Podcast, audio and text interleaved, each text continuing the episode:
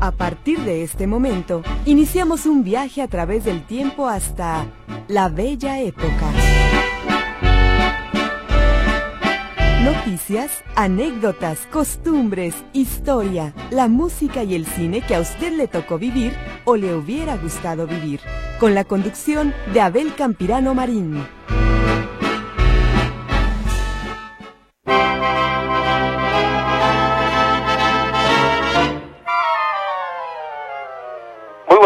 Señoras y señores. Nos da mucho gusto saludarlos en este sábado 24 de febrero del año 2024. Hoy es Día de la Bandera y estamos en un día de fiesta nacional. Estamos muy orgullosos de nuestra enseña patria y hay que saber honrarla, saber venerarla, que es nuestra principal obligación como ciudadanos.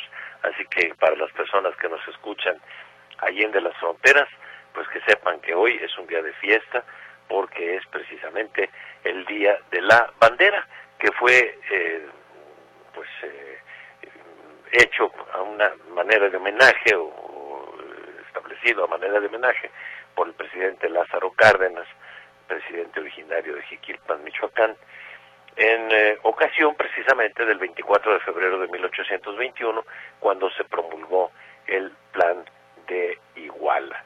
Entonces, esta es el, la el origen de nuestra festividad cívica de este, de este día. Bueno, pues lo saludamos Gerardo Huerta, que está en la operación técnica. Esperemos que vaya mejorando de salud. Ha estado medio delicadito, pero ahí está firme y al pie del cañón. Que sigas mejor, mi querido Gera. También saludamos a Naomi Zamorano, que ya está al pendiente de sus llamadas telefónicas a los teléfonos convencionales, que son el 33 38 13 15 15 y el 33 38 13 14 21. El teléfono que tenemos de la producción del programa y que ustedes pueden eh, mandarnos los mensajes vía WhatsApp es el 33 18 34 79 40 y como siempre nuestros eh, saludos a todas las personas que nos escuchan, sobre todo allá en Estados Unidos, que nos hacen el favor de sintonizarnos en una hora diferente, eh, dado las diferencias de horario. Y los saludamos aquí, la licenciada Rosy Blanco y su servidor, Abel Campirano. Sean ustedes bienvenidos y ojalá que les guste el programa de esta tarde. Rosy Bella, Bella, Bella, muy buenas tardes. ¿Qué tal, licenciado? Muy buenas tardes, así es, ya estamos iniciando el programa de esta tarde y esperamos que les guste y se queden todos con nosotros. Ojalá que así sea. La imagen de Estado, eh, platicábamos Rosibella y yo, es una imagen muy, muy de aquí de, nuestra ciudad. Ahí se ve el panadero con el pan, llevando los, los virotes en su canasto, y al fondo se ve uno de los carteles que antes se fijaban con mucha eh, naturalidad, sin nadie, nadie reparaba en, en que pudiera afectarse la escenografía urbana y bueno, sobre esto vamos a platicar en el Tranvía de los Recuerdos. Esta es la fotografía de Estado, la imagen de Estado que tenemos esta tarde. Y ojalá que para todos ustedes les traiga bonitos recuerdos, sobre todo en el paseo que vamos a hacer en estos instantes ya en nuestro tranvía de los recuerdos, para lo cual le pido a don Gerardo Huerta que le dé la vuelta a la manivela, pongamos en marcha el tranvía y vayámonos a pasear.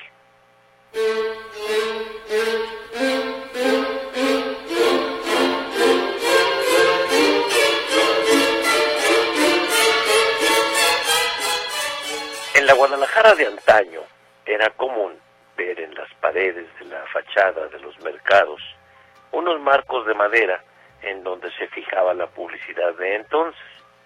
Eran unos rectángulos de madera que hacían las veces de bastidor en donde hábiles instaladores, con cierto desparpajo, pero con una efectividad probada, desprendían la propaganda que estaba previamente fijada para colocar la nueva, el nuevo cartelito, que usualmente duraba más o menos una semana o el tiempo que permanecía el espectáculo anunciado.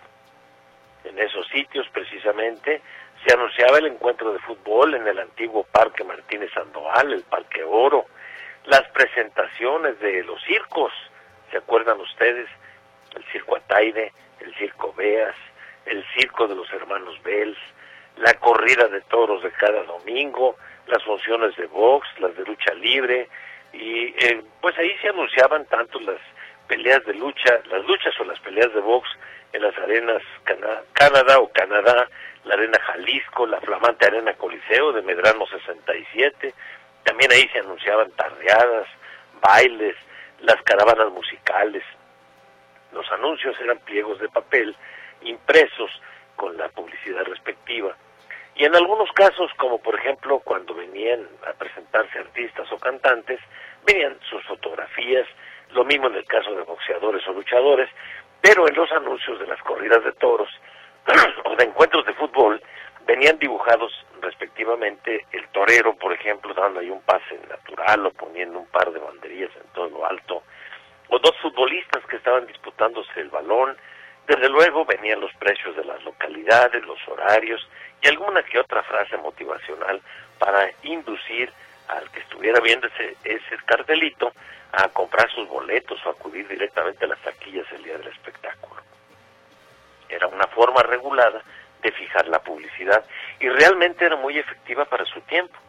Fíjense que tan pronto quedaba fijado ahí el cartelón, empezaban a reunirse los curiosos y aunque no se conocieran, aparecía la amabilidad, la hospitalidad, la camaradería propia entre ilustres desconocidos, pero que todos vivíamos aquí en Guadalajara y nos retroalimentábamos con el clásico, ¿ya viste quién va a venir a torear el domingo? No, y ve la ganadería, qué bárbaro. A mí me gusta como torea Calecero. Pues yo me quedo con el ciclón, Carlos Arruza. Pues a mí mis timbres, yo soy tapatío. Yo le voy a mi paisano, el Capeto, Manuel Capetillo, el mejor muletero del mundo.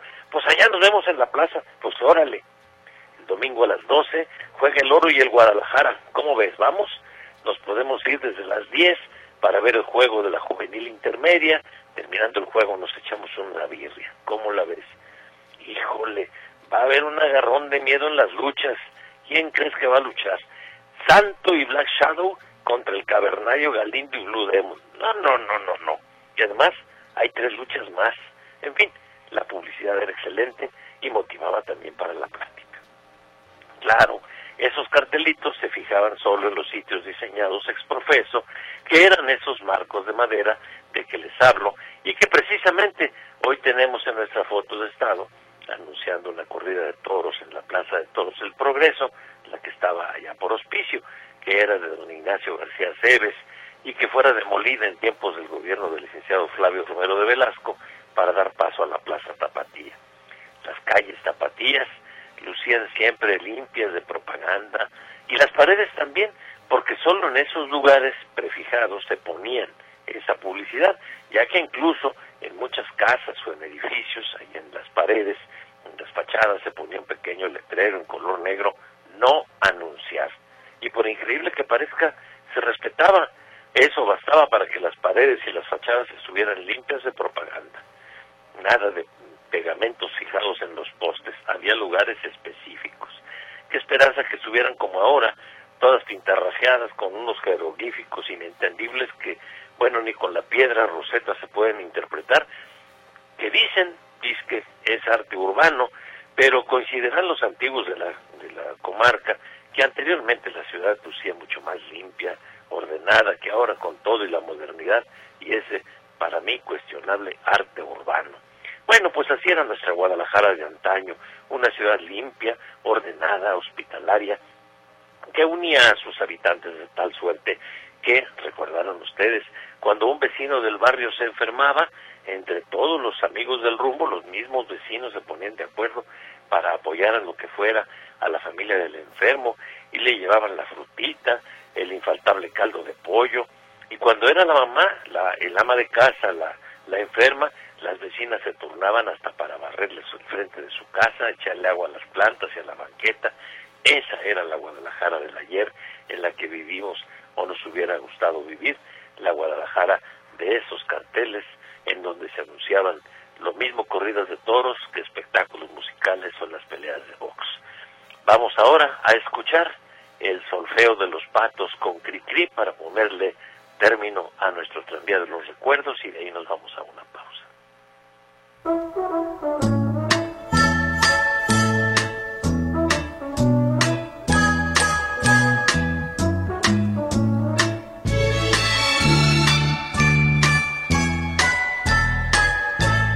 Allá en la laguna, cantaban los patos, leyendo papeles con mil garabatos.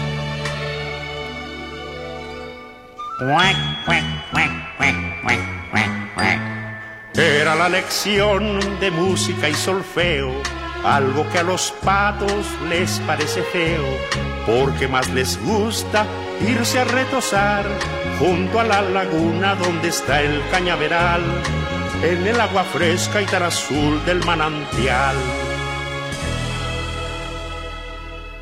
A ver, patito, vas a contestar cómo se llama esta notita no tengas miedo ni temor para solfear. Dime cuál es esta. Y esta otra nota.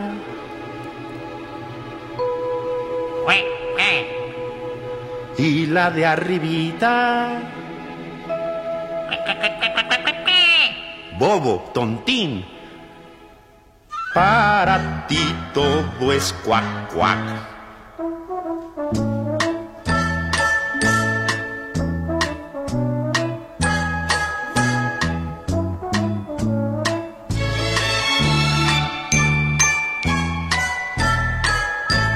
Mi fa mi re do mi qua do mi re re mi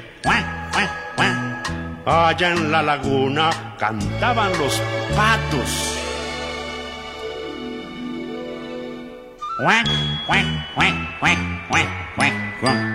Era la lección de ritmos y cantata que da la garzopeta parada en una pata, pero más les gusta irse a retosar junto a la laguna donde está el cañaveral, en el agua fresca y tan azul del manantial. A ver, patito, vas a contestar cómo se llama esta notita. No tengas miedo ni temor para solfear, pero ya no, pero ya no. Mejor te marchas a nadar.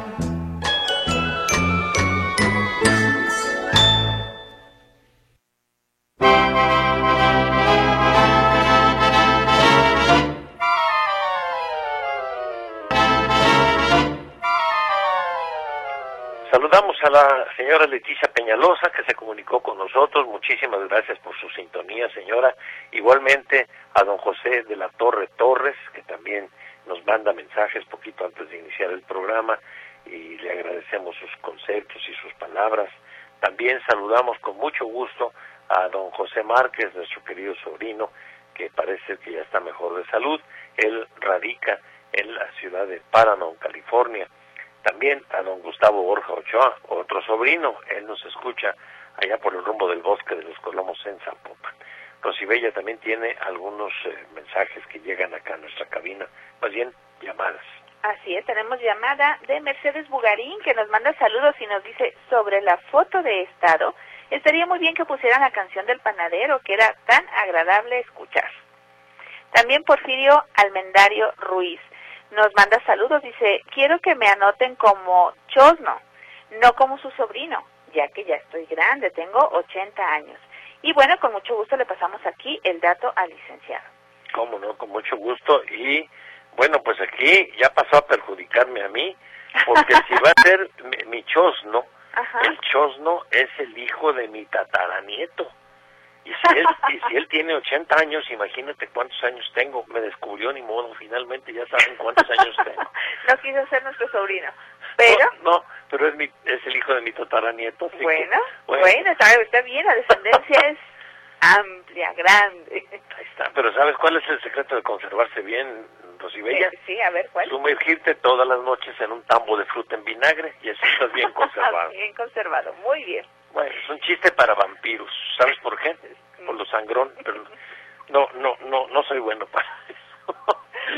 a ver, vamos a ver qué más tenemos. Bueno, este, también el señor Martín Rodríguez Osuna nos dice, señor Abel, para mí el mejor torero fue Manuel Benítez, no, Manuel Benítez Pérez. Manuel Benítez, el cordobés, yo creo que a él se refiere. conocido como el cordobés. El cordobés, sí. Y bueno, dice también en su mensaje, pues data, no fue mi intención ofender sobre el fútbol americano y que quitaran esa sección. No, pero bueno, no se quitó, ya se acabó. No, no. Hasta la próxima, otra vez. no, no, no, no, no, y, y, para nada, ¿cómo se llama el señor? Es el señor Martín Rodríguez Osuna. Para nada, don Martín, no, no, la, la, la sección del fútbol americano de los domingos es está, dijéramos, eh, prevista nada más mientras dura la temporada, eh, que se inicia entre por ahí en el mes de agosto, septiembre y concluye en este, febrero con el Supertazón, nada más.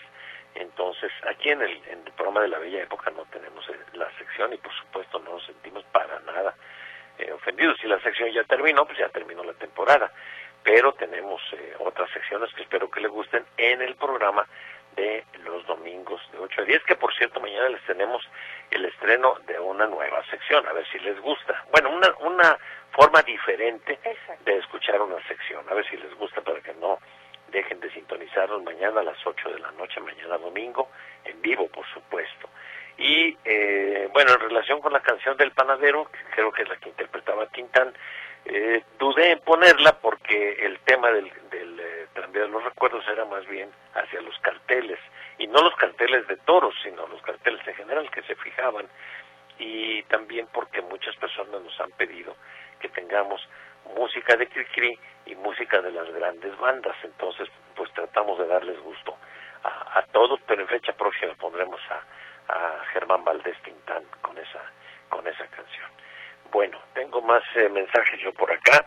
Eh, Eugenia Romero, muchísimas gracias por comunicarse también a Beatriz Morales García, a Luz Sirenia Ontiveros que nos dice que eh, extraña mucho los, los virotes y nos manda una este, imagen en donde viene, me imagino que es de un libro de texto, por la, la estructura de la fotografía y dice el texto, la bandera nacional van marchando los soldados, uno lleva la bandera, miradla con gran respeto que pasa la patria entera. Como buenos mexicanos, amadla con devoción, porque esos tres colores representan a la nación. Es cuando los niños verdaderamente recibían en, su, e, en nuestra época, diría yo, esa eh, simiente para poder querer más a nuestra patria. Muchas gracias, Lucirene Ontiveros, desde Rayón, Estado de México. Marta Vidio, qué bonita la foto de Estado. Cuando yo era niña, vivía en una privada empedrada del barrio de Analco. Y el señor del pan entraba en su bicicleta con el pan en la cabeza, como el de la foto, y se llamaba Don Trino. José Herrera nos manda un par de fotografías eh, y nos comenta, buenas tardes, don Abel y licenciada Rosy Blanco nuevamente con el gusto de escucharlos y de compartirles esta pequeña reseña de la imagen adjunta de lo que antiguamente fue una bella mansión que posteriormente se convirtió en el Sanborns de Avenida Vallarta y aprovecho para agradecer su comentario sobre el origen de la celebración del Día de la Bandera. Eh, y esta finca que perteneció al señor Abraham Terrazas, que se la vendió al señor eh, Avelino Ruiz Rosales, que se casó con una señora de apellido de Yaguno, que es este, pues, gente conocida tanto de aquí de Guadalajara como de la población cercana de El Arenal, eh, Jalisco. Y nos manda la crónica de esta eh, casa antigua remodelada para tener este restaurante ahí por la avenida Vallarta. Muchas gracias, don José Herrera. También Gabriel Olmos Corona eh, nos saluda, nuestro querido hermano Zorro, y dice que no está todavía el podcast del domingo pasado. Bueno, ahorita les decimos a Jera a ver qué podemos hacer para subir el podcast del programa pasado. Adelina Santos pasando lista y bendiciones. Lupita eh, nos manda también un póster deseándonos lindo día. Eh, Sergio Espinosa Cortés, tío Abel, estoy disfrutando su programa. Un, un saludo a mi esposa Domi, que también disfruta de su gran programa. Eh, la familia don eh, Sergio Espinosa Cortés, la señora Domi y sus hijos Dante y Rafael nos escuchan desde las frías tierras de Oregon en Estados Unidos. Gracias. Sebastián Ruiz y la señora Rosario, un gusto estarlos escuchando. Quisiera que por su medio felicitara a mi hija, la Chiquis, nos dice Sebastián Ruiz, porque hoy es su cumpleaños. dice, ella no puede escribir bien su nombre, eh, más bien, no puedo escribir bien su nombre, ya que este celular solo por voz escribe. Le dicto el nombre de mi hija y lo escribe mal. Bueno, no se preocupe, pero su hija nos está escuchando, así que muchas felicidades en tu cumpleaños. Eres acuariana, tienes bonito signo, pero sobre todo tienes a un gran padre y una gran mamá. Así que muchas felicidades, chiquis. Pásatela, ahora sí, chiquiada en tu cumpleaños, muy festejada. Vamos ahora con la licenciada Rossi a escucharla con la sección de la televisión de la bella época y eh, nos eh, ligamos con otra canción de Cricri, la última de esta tarde, es Cucurumbé con Francisco Gabilondo Soler. Y de ahí nos iremos a una pausa. Adelante, Jera.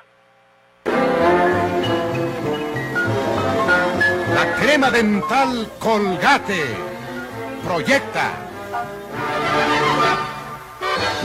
Sonrisas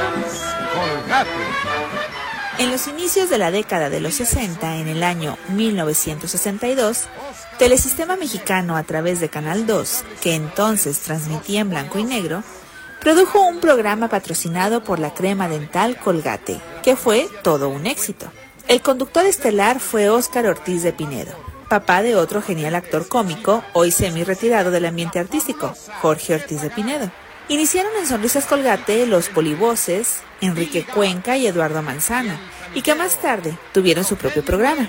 Participaban también Keta Garay, Pili Gaos, Rogelio Moreno, Maite Gaos, Elizabeth Campbell, las hermanitas Jiménez y las hermanas Navarro, entre otros artistas. El programa fue producido por Varela Publicidad, con una duración de 30 minutos.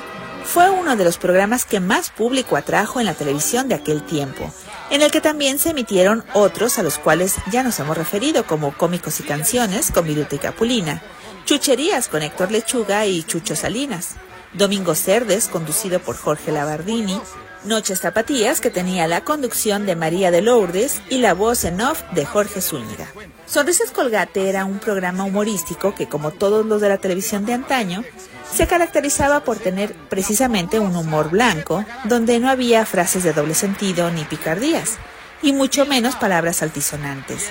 Y contó siempre con la preferencia del público, transmitiéndose hasta finales del año 1965. Soy Rosy Blanco y aquí los espero la próxima semana con otro programa de la televisión de la bella época.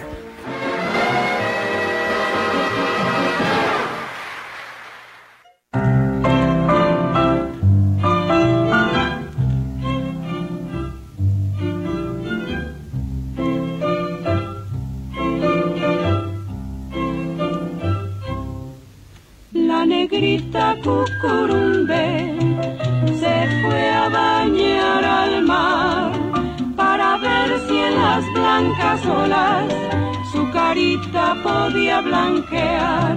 La negrita cucurumbe a la playa se acercó, envidiando a las conchitas por su pálido color quería ser blanca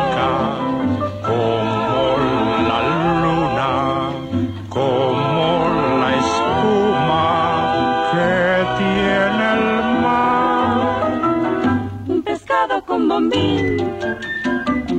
Se le acercó y quitándose la bomba la saludó. Pero válgame Señor, pues que no ve que así negra está bonita, negrita cucurumbe.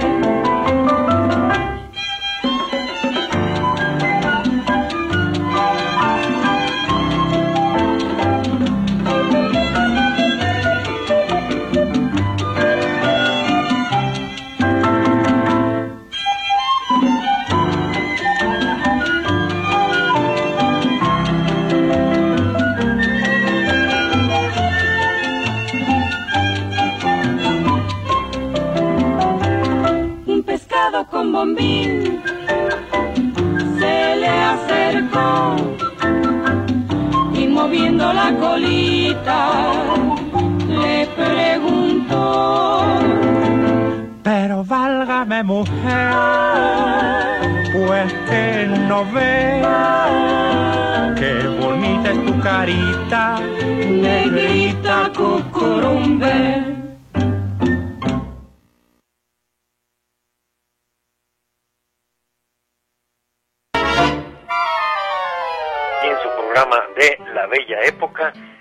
a preguntar, ¿ha escuchado hablar de Jonás?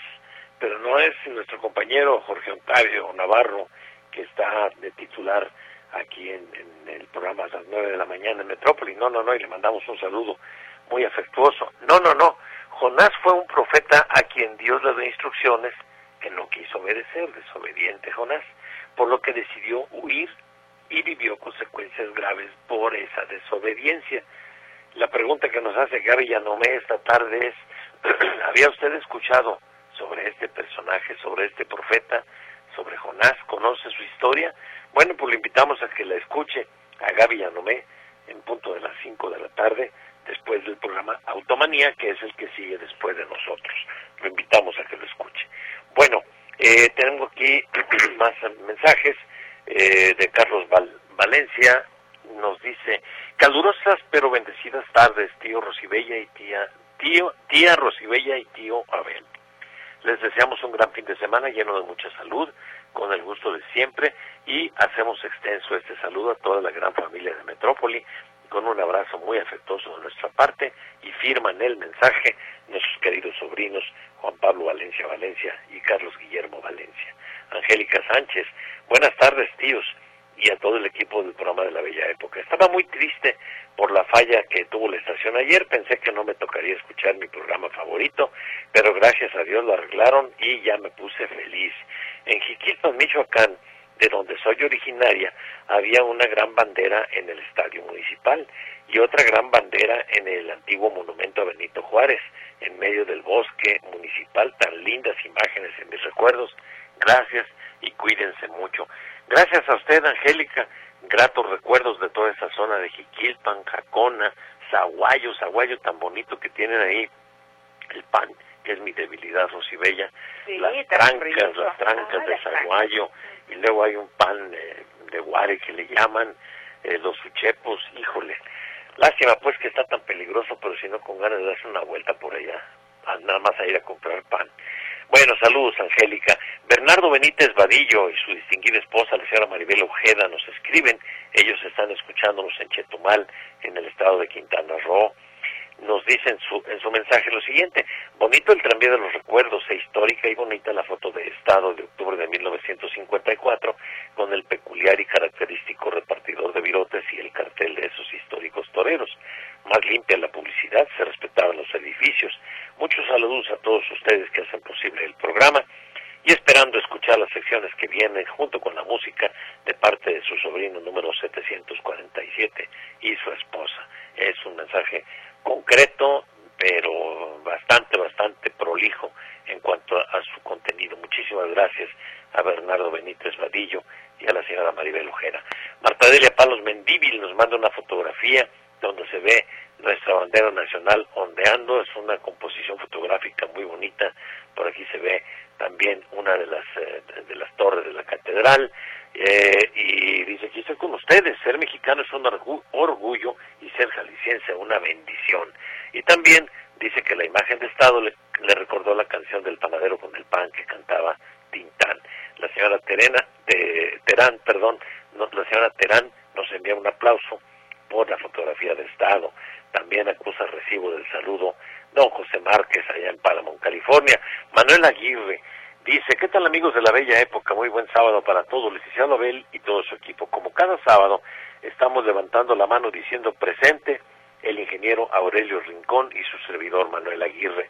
Me dice el ingeniero Rincón que quiere comentar que él en el año de 1962, en las vacaciones largas de la escuela, siendo él un estudiante, trabajaba pegando cartelones y dice que los montaban al marco con un escobón y pegados con engrudo de harina. Y dice que muchas gracias por llevarlo a esa bella época de su vida, que les manda un abrazo a todos. Gracias, licenciado. Continuamos poniendo atención al programa y excelente semana para todos. Gracias, don Manuel, y gracias también al ingeniero Aurelio Rincón, porque fíjense que esto me faltó, Rosibella, cuando Sí. estaba haciendo el tranvía, eh, pues de repente tiene uno interrupciones y no sé qué eh, hice en un intermedio y lo que iba a poner justamente es como los fijaban, ¿verdad? Este, y era exactamente como una pequeña escobita, y, pero muy hábiles para ponerlos, traían un, una, un bote y todo en la bicicleta, los, los cartelones tra- traían también una bolsa para la basura. El cartel que tenían lo iban ¿El anterior? el anterior, lo, lo- lo rompían, lo, lo- destruyen y, lo- y la basura le echaban en su en la bolsita en un- como morralito, sacaban el nuevo y rápido lo iban fijando y a veces sin bajarse de la bicicleta. Ah, Y caray. ahí ponían el, ¿Qué el cartel en el- sí, muy hábiles, muy hábiles, y quedaba fijo con, con el engrudo. Con el engrudo. Y se veía muy bonito, se veía muy bonito. Este, Pues hasta de eso debería de haber sido todo un espectáculo, estar viendo cómo lo quitan, lo ponen y el cambio. Sí, Es decir, hoy estaba anunciando, no sé, este, una, una pelea de box y ya en dos minutos ya estaba otra cosa.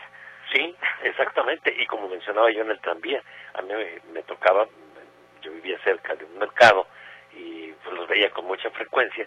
E íbamos a veces los amigos que nos mandaba mi mamá al, a un mandado y ya veíamos que estaban poniendo un cartel. Y obviamente la veía yo, la- me gustaban desde chico las corridas de toros y el fútbol.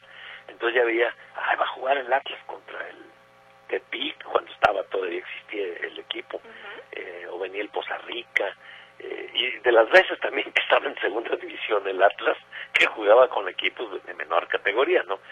Pero bueno, veía eh, qué partidos jugaban cuando llegaba el Circo Ataide, lo que decía en el, en el, en el, en el tranvía, ¿no? Y, o los toros también, y yo decía, papá, me llevas a los toros. Bueno, son recuerdos, recuerdos de juventud. Eh, en Gelberto Aguilar, tío Abel, qué tranvía tan bello que nos muestra cómo paulatinamente se han degradado las costumbres tan solidarias de nuestra Guadalajara. Dios les pague por esa labor tan bella y noble. Y último mensaje de este segmento es de el señor Guadalupe de Jesús Cruz, que nos dice, fíjense bien, él es, si mal no recuerdo, nuestro sobrino número uno. ¿No? Tenía más de un año que no les escribía, espero aún se acuerden de mí, por supuesto. Todo el tiempo, Pues, Todo licenciado. el tiempo. Habíamos comentado en programas anteriores, perdón que interrumpa la llamada, pero nos habíamos estado acordando mucho del señor Gua- eh, Guadalupe. Guadalupe de Sí, Jesús Cruz, sí. Sí, sí, sí, que, era nuestro, que es nuestro sobrino número uno, que nos escuchaba con, con Nati y con su perrito Bruno. Exactamente, sí. Ujú. Y le mandamos mensajes, ¿eh? Así que, don Guadalupe, ahí, a usted le vamos a jalar la oreja porque varias veces le mandamos mensajes y pues no sabíamos usted, pero nos da mucho gusto. Y en este mensaje nos dice la pérdida de Bruno, mira, lamentablemente, mi perrito era mi compañero de escucharles, me cambió en cierta manera la forma de ver la vida, se me bajaron las pilas, por ello mi ausencia. A lo largo de este tiempo he tenido altas y bajas, pérdidas de seres queridos que pese al dolor que significa su partida, me hacen valorar cada minuto que estoy aquí. Les mando un fuerte abrazo. Soy su sobrino número uno, efectivamente, su servidor Guadalupe de Jesús Cruz Rubalcaba. Mi hija Na- Natalia ya tiene cuatro años y es la alegría de mis días y ella también les envía saludos. Pues no sabe, eh, señor Guadalupe de Jesús Cruz, qué gusto nos da volver a saber de usted y orgullosamente usted tiene el número uno. Cuando iniciamos ese club fue nuestro primer sobrino que se apuntó. Exactamente, y es nuestro sobrino y seguirá siendo nuestro sobrino número uno. Claro. Y claro que lo recordamos, qué tristeza lo de lo de la pérdida de Bruno porque nos- los perritos se vuelven parte de nuestra familia. Nuestras Muy cierto. mascotas son parte de nuestra familia y seguramente pues así lo era del señor eh, Guadalupe eh, de Jesús Cruz. Eh, pero bueno, ojalá que poco a poco lo vaya superando, sí. Y Nati ya está grande. Nati ya está grande. Ya, ya está creciendo. Nati ya está grande y cuando tengas oportunidad, Nati, este, en la noche que tu papá te diga en dónde, pero hay una estrella que Dios tiene reservada allá arriba en el cielo y eso yo no creo que mucha gente lo sepa, ¿eh? Fíjate bien, Natalia, allí están todos los perritos que se mueren, ahí se los llevan al cielo, ahí en esa estrella. Ahí te la va a enseñar tu papá hoy en la noche. Así es. Sí, para que le mandes un saludo a Bruno y allá atrás estar viendo. Desde allá lo ven, la. Todos los perritos, ¿eh? Eso es para todos los niños que nos escuchan, ¿eh? Porque sí les da mucha tristeza y todo, pues se van también al cielo. Claro. Sí, son criaturitas también, allá están, allá están ladrando arriba. Exacto. ¿Eh? están jugueteando. sí. Bueno, vamos ahora con otra sección, con la sección de Lupita Pérez Rubio Navarro que se llama Tradiciones y de ahí nos vamos a una pausa.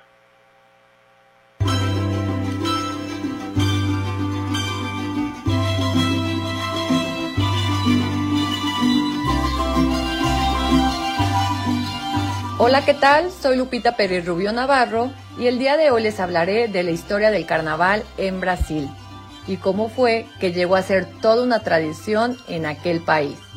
El carnaval de Río de Janeiro es la celebración más esperada y famosa de Brasil, que recibe a millones de turistas nacionales y extranjeros.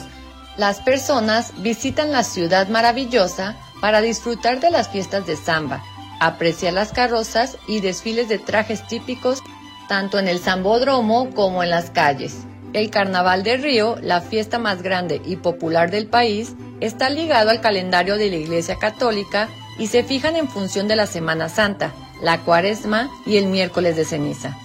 Esta celebración inicia el 17 de febrero y finaliza el 25 de febrero. Portugal es el que introduce el carnaval en Brasil, pero con el nombre de entrudos, que significa dar entrada a la cuaresma. Con el tiempo, se añaden las danzas de salón y se introducen con cortejos llamadas ranchos carnavalescos, organizados por comunidades recientes emancipadas que intentaban mantener sus raíces y tradiciones. Hace unos cuantos siglos se celebraban en Italia los carnavales previos a la cuaresma, y el término carnaval procede de carnevale, adiós a la carne. El carnaval de Italia consistía en una gran fiesta de disfraces que pronto extendió a Francia, España y otros países europeos.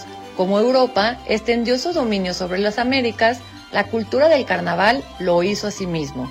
La tradición vino a Brasil desde Portugal y así fue como empezó la historia del carnaval en Brasil. El carnaval no solo está influido por Europa. Cuando Brasil se convirtió en una colonia de Portugal, numerosos africanos vinieron al país a través de la práctica generalizada del tráfico de esclavos.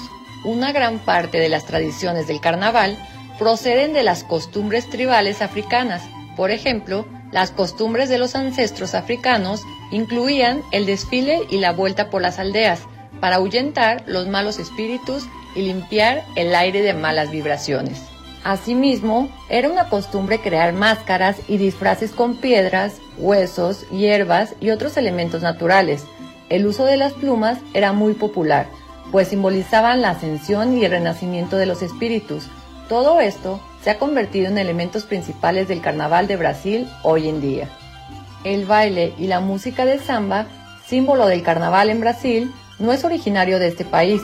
Tiene sus raíces en África Occidental y Angola, y llegó a Brasil en el siglo XVI con la trata de esclavos. Estos se relacionaban con los nativos, al igual que la música de ambos, y de esta manera nació el samba. Con la abolición de la esclavitud, numerosos negros se fueron al río y llevaron la música con ellos.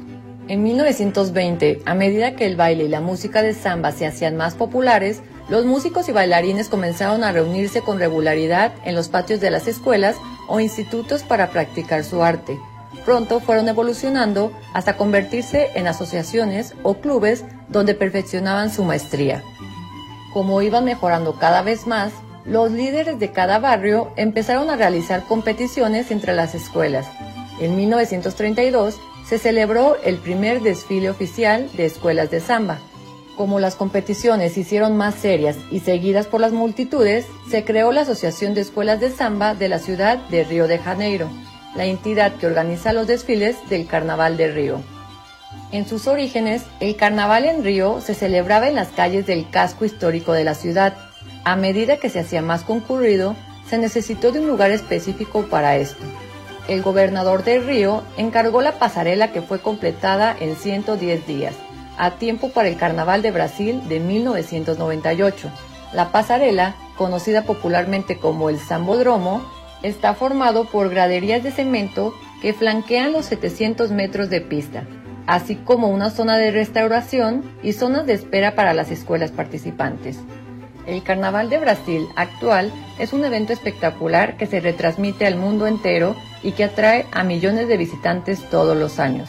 Los espectáculos son exuberantes y fastuosos, las fiestas magníficas y las instalaciones impecables.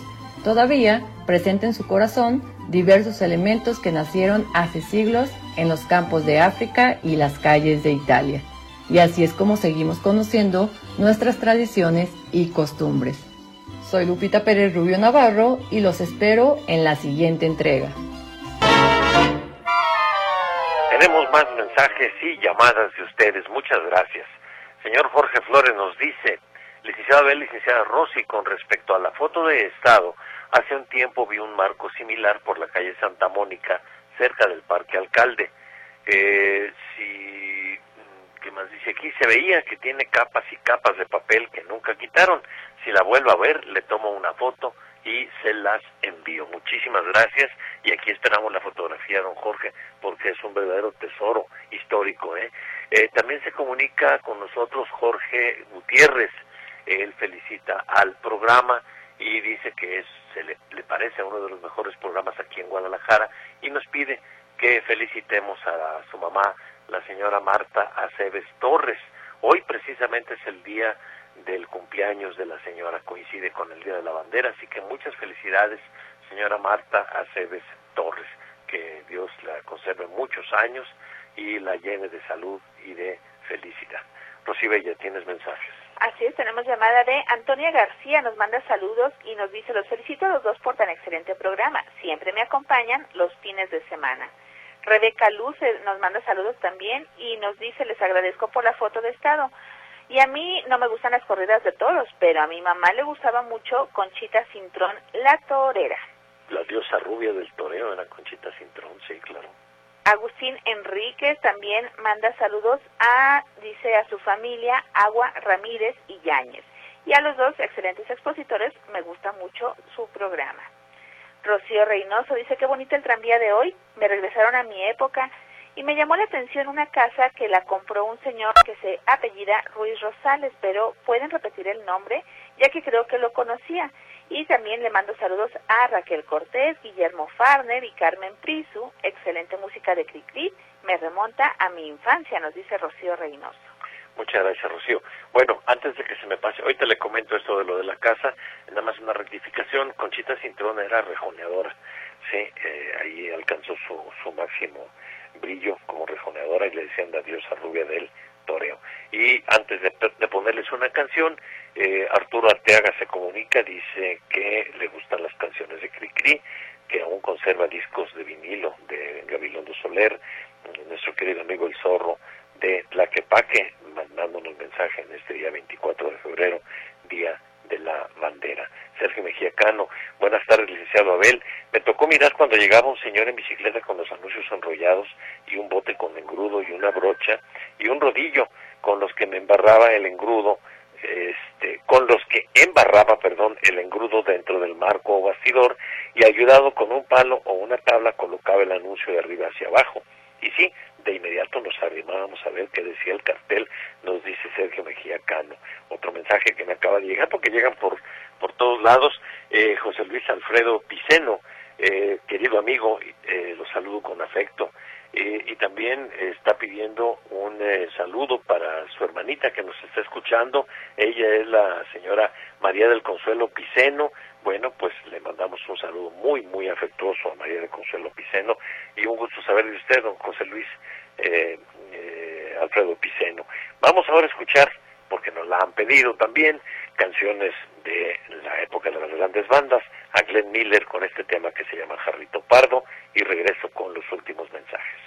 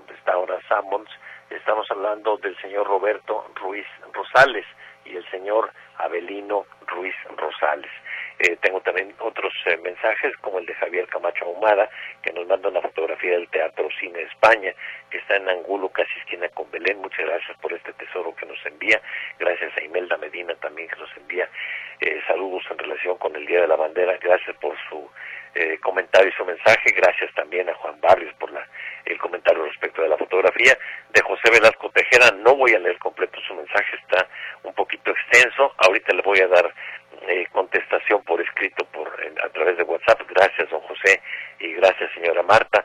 Gracias también a Jorge Gutiérrez, que considera que este programa es de los mejores de Guadalajara, muy amable. Y bueno, felicidades, ya dijimos a Marta Aceves Torres. Beatriz Miramontes Díaz, muy amable por comunicarse. Rafael Aceves también. A Gabriela Brown, que está pasando lista de presente. El profesor José Cisneros, que está celebrando el 22, bueno, más bien que el 22 de febrero, se celebró el Día del Ingeniero Agrónomo. Muchas felicidades.